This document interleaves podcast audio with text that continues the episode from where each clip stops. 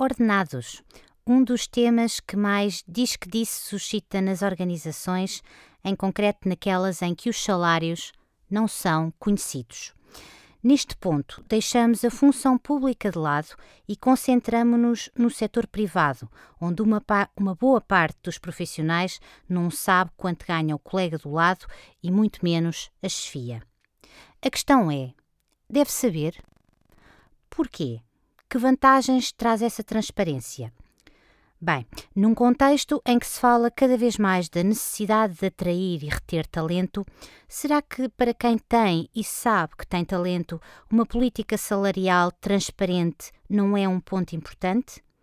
Aceitam os profissionais mais qualificados e preparados de hoje trabalhar em empresas que tenham práticas de remuneração obscuras e eventualmente injustas?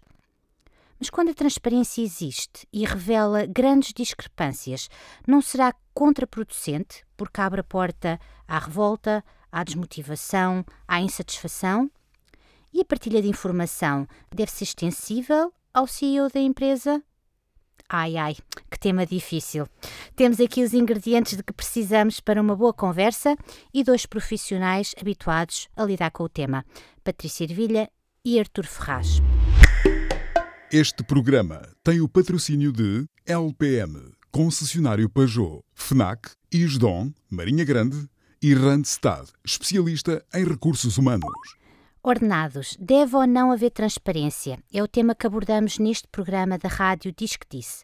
Tem tanto que se lhe diga. Por onde começar, Arthur? Damos o primeiro passo na tentativa de perceber o que ganham e perdem as empresas quando optam por uma política salarial aberta e transparente. Quais são as vantagens? Olá, Patrícia. E olá, Patrícia. Olá, Arthur. um, bom, em primeiro lugar, é preciso, uh, diria eu, uh, dizer que as empresas que, de uma maneira geral, um, são produtivas e, e, utilizam práticas de gestão de pessoas um, condignas, são transparentes nesse ponto de vista. Não só dizem quanto é que ganha o CEO, mas como dizem como é que é remunerado o próprio Conselho de Administração e publicam isso em todo lado. Aliás, qualquer uh, SAD, por exemplo, uhum. ou qualquer uh, sociedade anónima o tem que fazer. Portanto, eu, eu diria que numa questão uh, fundamental a transparência é crítica. Portanto, é preciso haver transparência nas remunerações.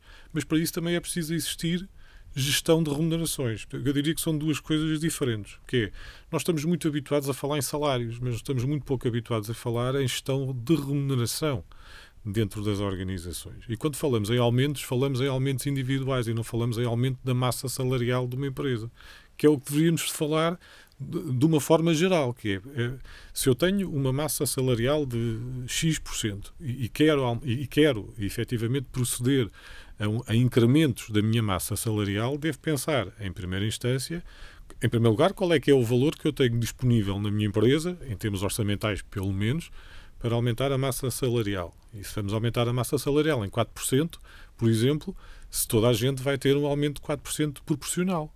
Uhum. Ou não.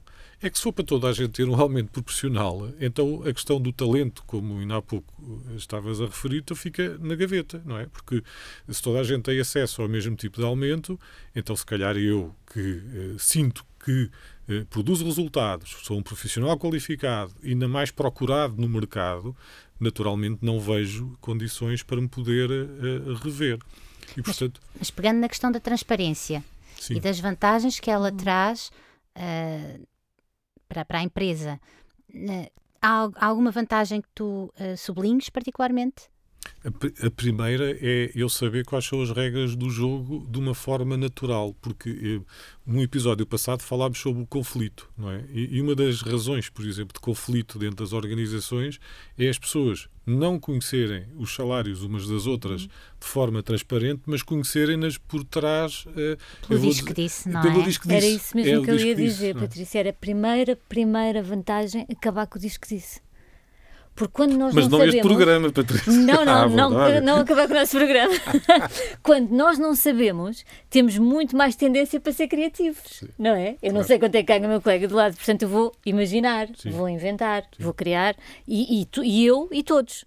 Ah, e portanto, é a primeira, primeira grande vantagem. Eu, eu até diria, não vejo nenhuma desvantagem na transparência. Não consigo ver. Quer dizer, só vejo aspectos positivos em sermos transparentes, sermos claros, sabermos com o que é que contamos e, aliado ao, ao que o Arthur referia, a gestão de carreiras. Porque a questão das retribuições depois vai ligar com a gestão de carreiras e vai ligar com a avaliação de desempenho, que também já falámos, mas quer dizer, de facto, estas coisas não, podem, não são isoladas.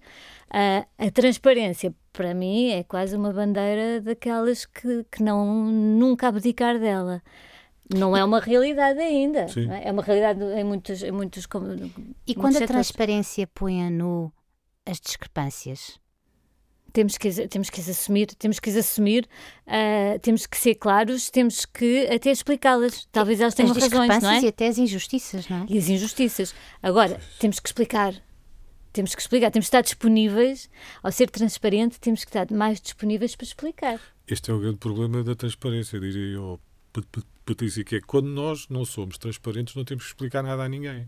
Ora, E, e- e, portanto, o, o problema dos regimes democráticos e das democracias e tudo aquilo que nós também eh, eh, defendemos enquanto, enquanto europeus, enquanto humanistas, é exatamente passa exatamente por isso. Passa por sabermos que se, se defendemos a transparência, temos que necessariamente saber defender que a transparência acarreta eh, questões que podem trazer problemas que se- de problemas passados que já aconteceram lá atrás, mas que, olha, ele está aqui, tem que ser resolvido, não é? Se eu tenho um indivíduo que tem um salário eh, alto e, com, e, e com a sua responsabilidade, digamos assim, em termos de função, mas por isso eu tenho que fazer ali um match entre qual é que é o peso, qual é a análise das funções que existem dentro das organizações. Temos muito pouco trabalho desses feito nas nossas empresas, não é? Eh, eh, de que forma é que eu vou fazer evoluir o salário dessa, dessa função ou dessa pessoa em, em, em comparação com as outras. Isso exige que haja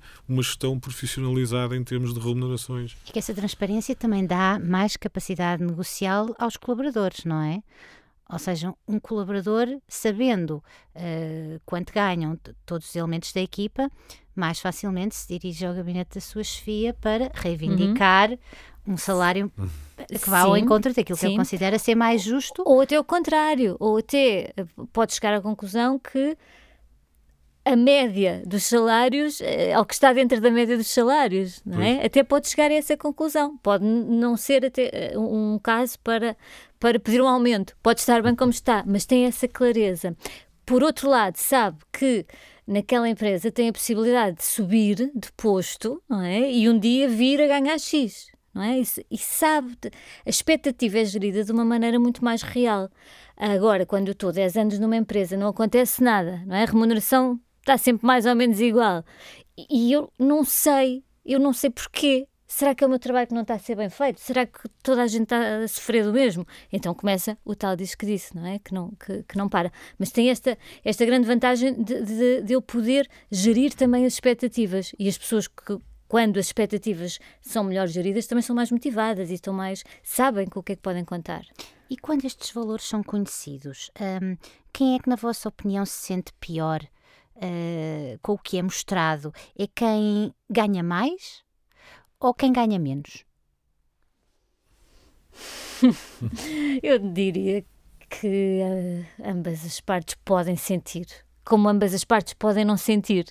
Não me parece que seja uma distinção, quer dizer, há pessoas que ganham muito e que não têm qualquer problema em, em lidar com isso ou em mostrar isso. Há pessoas que ganham pouco e têm, outras não têm. Ahm, penso que não há aqui uma, uma regra. Ahm, penso eu, Arthur. Não É, sei se eu- tens uma ideia. Eu aqui, a minha Diferente. ideia, é, é- acho que não, acho que não também, mas eh, se- no entanto queria aqui pegar nisto que era, eu não sei o que é que é ganhar muito ou o que é que é ganhar pouco, não é? Isso eu não Em faço comparação ideia. É, com quem- com sim, quem está ao agora, lado, é Comparativamente esse- com, com quem estivermos a- ao, ao lado, o que é importante é sabermos o quê? Quais são as responsabilidades de cada um. Ou seja, mais uma vez aqui, como falámos já noutros episódios, é aqui uma coisa que é fundamental. A transparência traz conhecimento. E o conhecimento tem que vir sempre com uma coisa que é fundamental, que é eu saber quais são as minhas responsabilidades e as responsabilidades dos outros. Porque é muito fácil eu dizer que fulano tal, eh, lá está, eh, diz que disse, não é? Que fulano tal recebe eh, muito mais do que eu. Sim, e, e quais são as responsabilidades que ele tem a mais? E que tipo de trabalho é que ele faz, diferente e com outro tipo de responsabilidades e de necessidades, até do ponto de vista de capacidades, que é diferente do meu. Isso é conhecido, não é?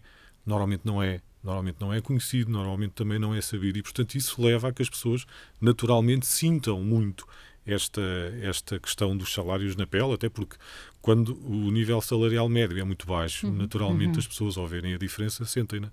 E, portanto, é, é, um nível sensível, é muito sensível falar disto por causa disto, não é? Esta é uma questão sensível. É, porque às vezes, eh, às, às vezes há muita gente que critica pessoas que, eh, eh, ah, por 50 euros mudou de, de, de função, uhum. mudou de empresa. E disse, então, e quanto é que ele recebia? Claro.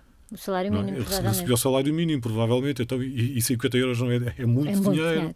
Uhum. Agora, se estivermos a falar de alguém que recebe 4, 5, 6 salários mínimos, se calhar os 50 euros já não se notam tanto. Portanto, há, que saber relativizar isto e perceber bem estas questões, porque às vezes não se fala da questão da gestão salarial. Da, Eu da até diria que é preciso também assumirmos claramente que grande parte dos trabalhadores ganham o salário mínimo. Pois, é Como se o salário mínimo fosse a tabela é? A tabela normal é ganhar o salário mínimo Sim. e depois para o ano talvez ganhes mais 50 euros. Isto, isto não é aceitável, eu acho que isto não é aceitável, não é?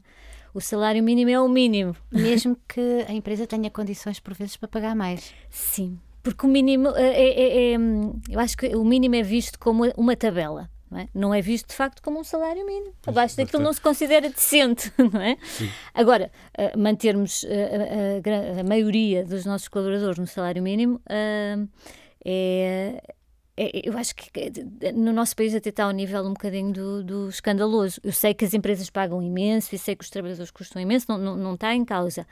Mas é preciso perceber como é que nós conseguimos fazer com que as pessoas não ganhem só o salário mínimo. Sim. Daí também a questão da remuneração uh, psicológica. Sim. Uh, pois, que psicológica é muito e difícil. outra que não é hum, psicológica, pois, mas claro. que não, não se expressa claro. através do, do salário. Quando ela existe, também deve ser conhecida, na vossa opinião pelo que eu percebi do que disseram. Eu, eu, eu acho que nisto é assim: qualquer empresa que uh, opte por dar conhecimento às uhum. pessoas daquilo que faz, muito embora haja pessoas que possam não concordar, repare, eu posso não concordar com uma coisa que conheço. Outra coisa é eu dizer que acho que uh, as coisas são desta maneira e não concordo é diferente, não é? Portanto, eu, eu, eu quando discordo, discordo de factos, discordo de coisas que são concretas, reais e tenho esse direito e estou exatamente nessa posição. É isso que me faz uh, ser humano, não é? Que é estar num sítio onde eu sei quais são as minhas regras e quais são as regras que me colocam também um, eh, e, e, poder concordar com elas ou não e poder aceitá-las, que, é, que é outra questão. Mas, mas eu conheço-as, eu conheço as regras, eu sei que é assim, não é? E portanto isto faz toda a diferença quando estamos uh, a trabalhar. Quando as empresas optam por ser transparentes e optam hum. por partilhar essa informação, em que circunstâncias é que ela deve ser partilhada? Como? Uh, isso está fixado em algum ponto da empresa? Uh, faz através de uma comunicação interna? Uh, Portanto, à partida pode estar, pode estar fixada uh, junto com o quadro, não é? Com o quadro normal de, de, de pessoas, pode, pode incluir as remunerações e as, as, categorias. Pode estar fixada através do tal processo de, de gestão de carreiras as, as, categorias em que cada um está, depende também da organização da, da empresa. Se tiver organização, Sim. porque muitas não têm este nível de. E, portanto, é assim um bocadinho. Olha, foi assim quando entrou e assim ficou. Um, mas deve estar, deve estar acessível. E depois, quando há alterações, porque mudamos de ano, porque uhum. houve um acerto, porque queremos distribuir lucros, o que seja, uh, sim, as pessoas serem, serem informadas. Nessa componente, por exemplo, o Estado está, está muito à frente, não é? Uhum. Porque, porque as funções estão, estão perfeitamente clarificadas, sim. a função de desfia, a função de um técnico superior, portanto, uh, existem intervalos, não é? Eu não, eu não preciso saber, as, as, pessoas sabem qual é o intervalo em questão sim. e, portanto, dentro desse intervalo, hum, há, há, conhecimento. Hoje até pode ser no portal da empresa, em que, uhum. em, em que eh, para, para, os grupos funcionais que existem dentro da empresa, sabemos que esse grupo funcional tem um determinado peso, que tem um determinado uhum. uh, uh, volume salarial à sua disposição, que pode ter depois também um conjunto de benefícios associado ou não é? dependendo do grupo funcional a uhum. que, a que, te, a, que mas pertence. é preciso haver essa estrutura mas, funcional. Mas precisa de facto, o Estado é, é um excelente exemplo a esse nível. Bem ou mal feito, não está em causa, Sim, claro, não é? Mas está bem está construído. Uh, e, e, a maioria das empresas não consegue ter ainda este, este trabalho feito e por isso é muito mais difícil justificar cada vez que alguém pergunta porque é que não sei quem ganha uh, o dobro do, do, que eu ganho. Ah, porque entrou cá no tempo do... Não, isto não é nada. uh, agora, as empresas estão mais atrasadas que, nesse processo. O que é que lhes falta para dar esse passo? Coragem? Falta perceber a importância, eu acho que falta perceber a importância que estes processos têm. Eu acho que, eu costumo dizer, uh, costumo dizer isto, quando, quando as pessoas que gerem pessoas conseguirem transformar tudo em indicadores quantificáveis e transformar em valor, é? em valor quantificado, é mais fácil que as, que as lideranças percebam eh, quando eu disser que construir uma, um, um, processo de descrição de funções, por exemplo, custa X, mas vai trazer de retorno Y, e conseguir quantificar isto é muito mais fácil. Eu, eu, eu, acho que é isso que a Patrícia está a dizer e sem dúvida nenhuma nós estamos... Uh, porque é que começámos assim? Começámos assim porque as nossas empresas, de uma maneira geral, em Portugal, começaram pequeninas e começaram e, e estão sempre a tentar ter a cabeça de fora d'água, não é? A tentar uhum. respirar porque a, a, maior parte das pequenas e médias empresas em Portugal, que são 99% das empresas do nosso país, não é? Está a tentar respirar só. E uhum. o facto de serem estruturas que na sua origem são familiares explica alguma coisa? Tem também? tendência para fazer isso, claro. Por isso é que nós estamos a passar um momento de transição e estamos a ver, uhum. estamos a ver muitas empresas familiares a tentar fazer isso. Só que é um processo que também lhes custa. E procurar eles, imenso. Eu, eu, penso que estamos nessa, exatamente nesse exatamente. momento em que as empresas familiares que estão a fazer transições estão a procurar ajuda. Sim. Estão a procurar Bastante, ajuda, claramente. Exatamente, é. claramente. Obrigada, Patrícia e Artur. Esperamos ter conseguido trazer alguma luz a este tema envolto em neblina em muitas organizações. Assim que nos ouve, se lhe restarem dúvidas ou tiver algum comentário a fazer, escreva-nos para podcast.regialdeliria.pt. Já sabe que nos pode seguir nas plataformas Spotify, Google Podcasts ou Apple Podcasts e também no site do Região de Leiria. Em breve estaremos de volta com outro Diz que Disse. Até lá, fiquem bem.